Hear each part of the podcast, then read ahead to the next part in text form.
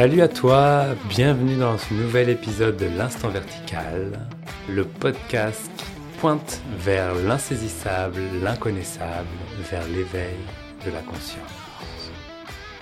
Installe-toi bien confortablement, laisse tes oreilles grandes ouvertes et capte un petit instant de silence pour te préparer dans cette écoute.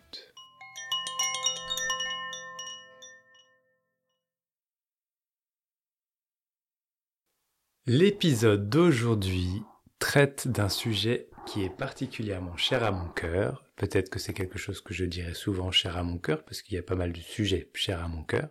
Petite parenthèse. L'éloge de la déraison. Ou je pourrais le dire d'une autre manière, l'éloge de la folle sagesse. Ce qui m'a motivé à choisir ce sujet aujourd'hui, c'est que je ressors d'une retraite de quatre jours intitulée Sésame ouvre-toi, qui s'est organisée la semaine dernière, au moment où j'enregistre ce podcast. Dans ces retraites Sésame ouvre-toi, la proposition c'est qu'à partir d'une intention, de laisser les choses être telles qu'elles le sont pour se mettre droit dans cette intention, comme si on revenait rechercher la bonne direction dans laquelle la fluidité va pouvoir jaillir vers cette intention. À chaque fois dans cette retraite, plusieurs personnes font preuve d'une grande raison, sont très raisonnables. il se trouve que la manière qui sort à ce moment-là pour retrouver une forme de fluidité, c'est de sortir de la raison, entrer dans la déraison. C'est vraiment un sujet important pour moi puisque dans le voyage, on va dire spirituel de Benjamin, le clown ou tout ce qui est attrait au clown a une place très importante, comme si le clown, ce personnage un peu mythique, mystique, qui a aussi bien accès à ce qui est de l'ordre de la réalité, à ce qui est de l'ordre de l'irréalité, qui est pure spontanéité, qui ne cherche pas à faire rire, mais qui est éminemment drôle juste parce qu'il est, m'a beaucoup touché et a agi énormément comme une forme de dépouillement. Comme si tout ce qui est de l'ordre de la rigidité pour Benjamin avait fondu en partie grâce à la déraison du clown. Cette peur, par exemple, d'être mis à nu, d'être euh, moqué, d'être ridicule, qui forme un ensemble de raisons qui empêche quelque part de savourer ce qui est déjà là. Pourtant, rien n'empêche d'être ridicule. On se sent ridicule lorsque quelque chose, par exemple, de la vie courante arrive, ou qu'on a fait quelque chose que l'on n'aurait pas voulu faire, ou que quelqu'un pointe dans une direction. Voilà, on peut se rendre ridicule d'un paix lancé en pleine euh, assemblée, et se sentir ridicule, devenir tout rouge. Le clown, lui, va pouvoir entrer dans quelque part la vivance profonde de ce paix lancé dans l'assemblée. C'est un paix qui traverse ce corps et les réactions qui en fusent sont là.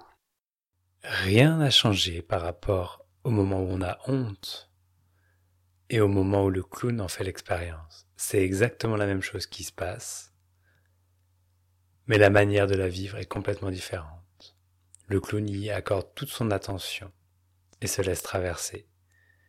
Lorsqu'il y a honte, on se l'approprie, on en fait sien, et on dit tout de suite que l'on n'aurait pas dû faire ça ou qu'on n'a pas le droit de faire ça. On entre dans la souffrance.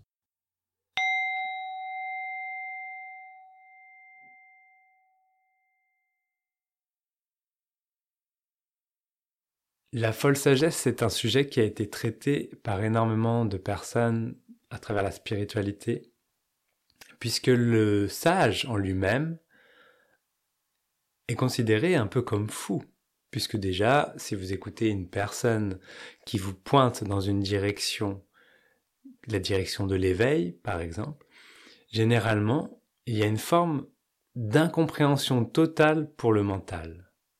Et cette forme d'incompréhension totale peut être qualifiée de folle pour certains. Par exemple, une personne qui vous dit que vous n'existez pas, à proprement parler, ne peut être que qualifié de fou. Ou si une personne arrive devant vous et, vous dit, eh bien, en fait, lorsque je me regarde dans un miroir, je ne me vois pas. C'est fou. Et pourtant, c'est ce qui est vécu.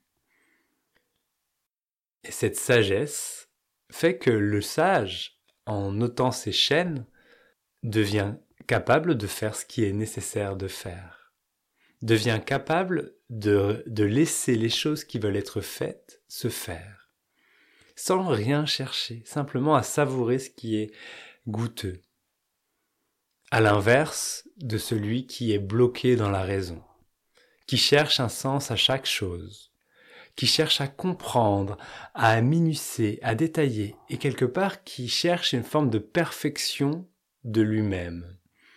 Comme si, au fond de lui, il y avait une forme de morale qui venait dire non, ça tu ne peux pas le faire, ou tiens, à cet instant précis, ces personnes-là ont fait quelque chose qui ne devrait pas être. Ça devrait plutôt se passer comme ceci ou comme cela.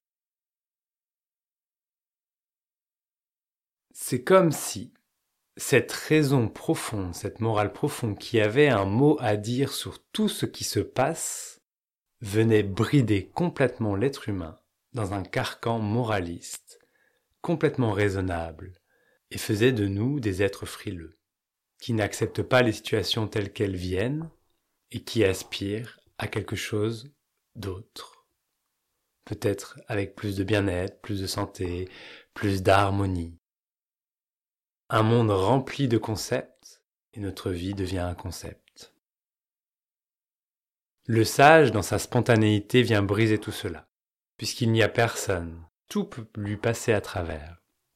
C'est l'un des points communs que l'on peut trouver entre le sage, le clown, par exemple le chaman dans les cultures chamaniques, ou je ne sais pas si vous connaissez, mais Nasreddin Hoja qui est un personnage fictif et un petit peu aussi inspiré d'une personne qui a, qui vécu euh, entre le XIe et XIIIe siècle euh, en, dans l'Empire ottoman, qui est complètement déconnecté en fait, qui est complètement là et qui est d'une innocence pure. La déraison, c'est de laisser cette innocence pure, quelque part cette enfance, être. Celui qui est déraisonnable est sensible. Mais il peut être sensible et utiliser également la raison. Et cette raison se met au service de cette sensibilité. C'est ce que l'on peut retrouver dans les histoires de Nasreddin Hoja.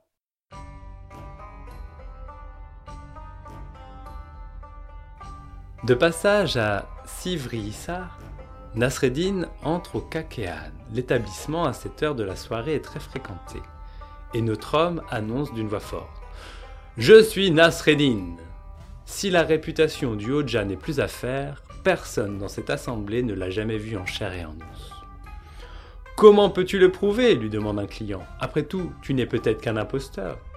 À ces mots, Nasreddin sort un miroir de sa poche et après y avoir jeté un coup d'œil, constate. Si, si, rassurez-vous, c'est bien moi. Et tous alors de s'écrier Ça, c'est bien lui.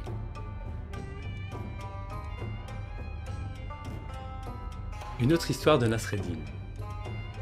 À la fin de l'office du vendredi, l'imam, emporté par un élan mystique, s'écrie d'une voix forte.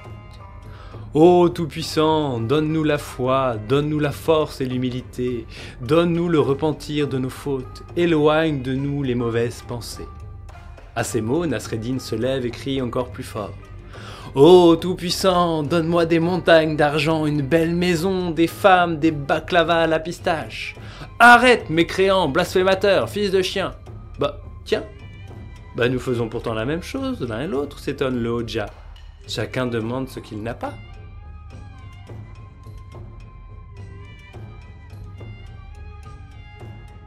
Une dernière histoire de Nasreddin.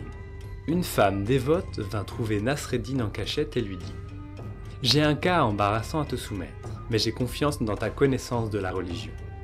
De quoi s'agit-il, ma tante? La femme, rouge comme un poivron, semble gênée. Parle sans crainte, l'encourage Nasreddin. L'autre jour, pendant la prière, je n'ai pas pu me retenir. J'ai lâché un paix. Est-ce une faute grave? En guise de réponse, Nasreddin lâche un paix d'importance et il demande à la dévote. Est-ce comme cela? Hélas, répond la femme. Je crois bien que c'était d'un point plus fort. Nasreddin lâcha un autre paix d'un point plus fort. Comme cela alors? Ah, Nasreddin, j'ai honte. Je crois bien qu'il était encore plus fort. Nasreddin lâcha alors un paix d'une première grandeur. Voilà, dit la femme, comme ça. Fille de chien s'écrie Nasreddin en colère. Oui, tu as commis une très grave faute. Regarde dans quel état tu as mis ma robe.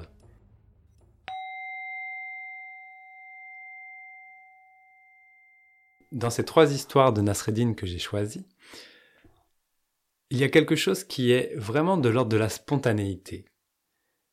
Nasreddin ne réfléchit pas à quelque chose, il n'y a pas de stratégie, il n'y a pas de volonté de faire quelque chose, il y a juste ce qui est. Et généralement, ça va soit dans le sens de la personne, soit pas du tout dans le sens de la personne. Et une forme de naïveté, comme par exemple lorsqu'il annonce à l'imam que ben, il demande simplement ce qu'il n'a pas, puisqu'il reconnaît bien que l'imam, du coup, demande ce qu'il n'a pas. Et c'est direct, ça emmène directement vers l'essentiel. Et c'est cela que le sage fait. C'est cela que la folle sagesse amène à percevoir.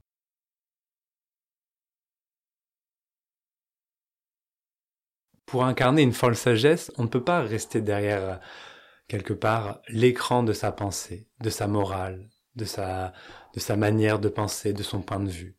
On est obligé d'entrer dans le vécu, l'expérience directe. Cela ne nécessite pas de faire le fanfaron ou d'aller dans des extrêmes comme fait Nasreddin, mais simplement de laisser les choses être telles qu'elles ont envie d'être. Même si ça ne rentre pas dans tes croyances, dans tes cases, dans ce que tu penses qu'il serait mieux pour toi ou qui tu penses qu'il serait mieux pour le monde. La folle sagesse s'exprime. Elle ne s'invente pas.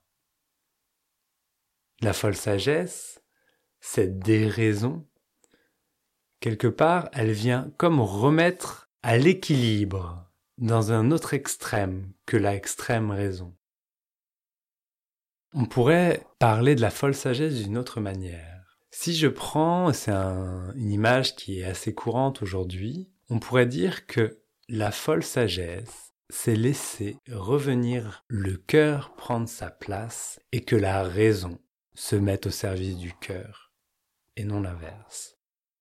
C'est comme si on revenait à cet cœur-esprit d'éveil que, par exemple, dans le bouddhisme tibétain, on appelle bodhicitta. L'état d'esprit d'éveil, celui qui va permettre d'être touché et en même temps qui est capable de faire ce que le mental aime faire, c'est-à-dire établir des stratégies, chercher, etc. Tout en étant touché. Revenir à la folle sagesse, c'est donc peut-être se laisser toucher, entrer dans une forme de sensibilité et laisser la raison suivre son cours pour que cette sensibilité puisse s'exprimer et non pas être pure raison voulant savoir tout sur tout, croyant savoir tout sur tout, ou que tout doit s'apprendre, mais simplement se laisser toucher et glisser sur la rivière.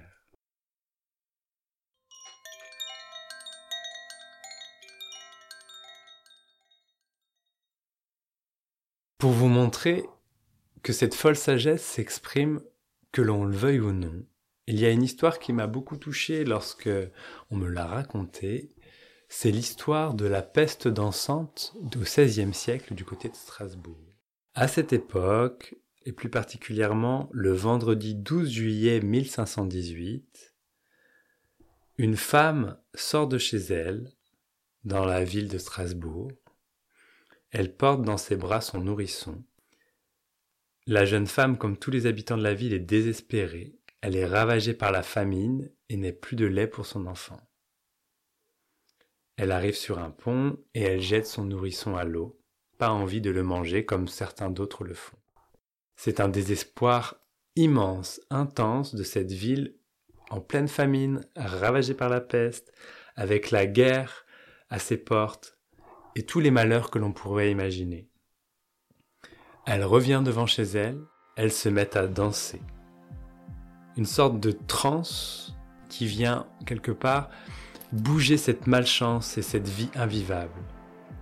Et très vite, d'autres Strasbourgeois arrivent, qui vivent le même désespoir, et dansent à leur tour. Ça dure des jours et des jours. Et en une dizaine de jours, ils sont 50 à danser et à danser. Puis ils deviennent 400. Ils dansent, ils dansent, et parfois, pour certains, dansent jusqu'à la mort, puisque il n'y a pas beaucoup d'eau, ils ont faim, il y en a qui font des crises cardiaques. Mais ça danse, et ça danse, et ils ne peuvent plus s'arrêter. Tout ce qui est de l'ordre du clergé, du pouvoir en place, commence à s'inquiéter. Ils sont très gênés de cette manifestation, quelque part, d'une forme de folie. Ils cherchent à trouver, du coup, une raison euh, logique, rationnelle à tout ça. C'est tellement fort pour cette ville que même les pouvoirs en place décident de fournir des musiciens et des musiciennes, parce qu'ils voient bien qu'ils ne peuvent pas les arrêter, donc ils les accompagnent pour qu'ils aillent jusqu'au bout. Et au fur et à mesure, 2000 des 16 000 Strasbourgeois de l'époque se mettent à danser, et au bout de deux mois, cette épidémie de danse cesse toute seule. Cette danse est une danse de la désespérance. C'est une transe profonde qui vient nettoyer ce désespoir de cette vie vraiment difficile à vivre. C'est ce que vont rechercher euh, les personnes euh, lorsqu'ils font aussi euh, la fête, comme on peut le connaître dans notre société aujourd'hui, les rêves parties. C'est en 2018, il y a Jean Telet, qui est un auteur, qui en a fait un livre de cette histoire et qui l'a décrit justement comme la première rêve partie, où on vient vraiment lâcher quelque chose, on vient s'abrutir la tête, on est juste dans du mouvement et, et ça nettoie. Cette histoire, elle montre, et je vous la raconte aujourd'hui, qu'on peut aller jusqu'au bout de la raison, mais si les événements de la vie nous poussent et nous poussent dans nos retranchements, seule la déraison naît. D'un point de vue extérieur, on pourrait essayer de comprendre ça, essayer de trouver des explications logiques, et je suis sûr que lorsque l'on cherche, on trouve. Mais ce qui est beau dans cette histoire, c'est qu'au final, ce mouvement de danse complètement fou était quelque chose de salvateur. Ça venait comme nettoyer, et remettre d'aplomb. C'était spontané, c'était innocent. Il n'y avait aucune stratégie derrière. C'était tout simplement.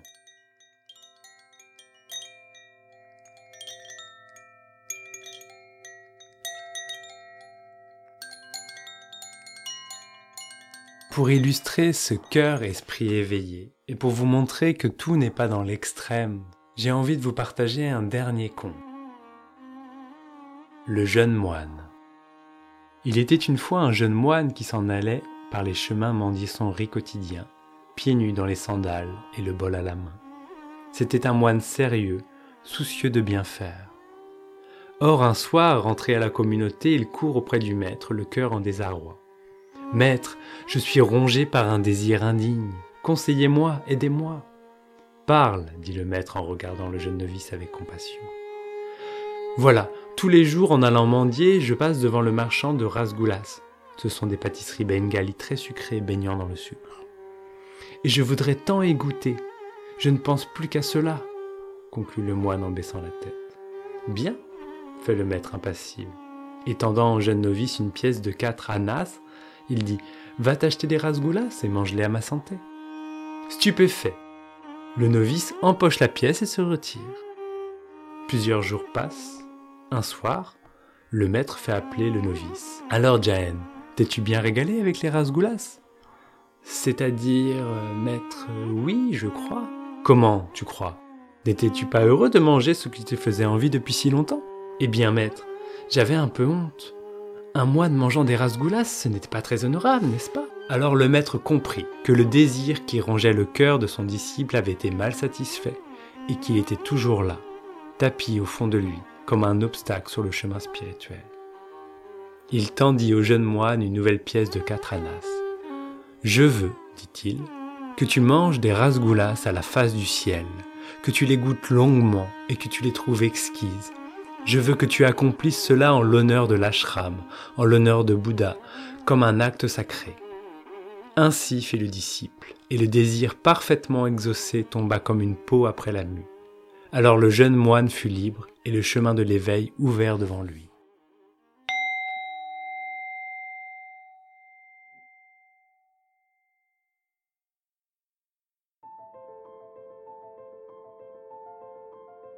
Voilà, Quels sont les désirs, les élans qui vous traversent? Qu'est-ce qui a besoin d'être fait pour vous maintenant? Laissez parler cela, c'est la spontanéité dont on parle dans cet épisode depuis le début. C'est la folle sagesse. C'est l'éloge de la déraison.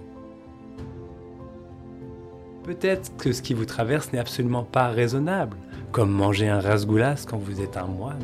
Mais d'un autre point de vue extérieur, on voit bien qu'il n'y a aucun problème à manger un rasgoulas quand on est un moine. Regardez-vous. Qu'est-ce qui est moine à l'intérieur de vous? Qu'est-ce qui est le carcan dans lequel vous pensez que vous ne pouvez aller ou ne pas aller, ou que vous n'y avez pas le droit, ou que ce n'est pas honorable, que vous ne pouvez pas le faire? Qu'est-ce qui a envie d'être vécu selon vous? Faites confiance à cela. Laissez-vous guider. Et vous serez surpris. C'est ça l'invitation de cet épisode d'aujourd'hui. Déposez-vous dans ces élans du cœur, peut-être irraisonnables. Laissez-vous emmener. Le chemin s'offrira à vous de cette manière.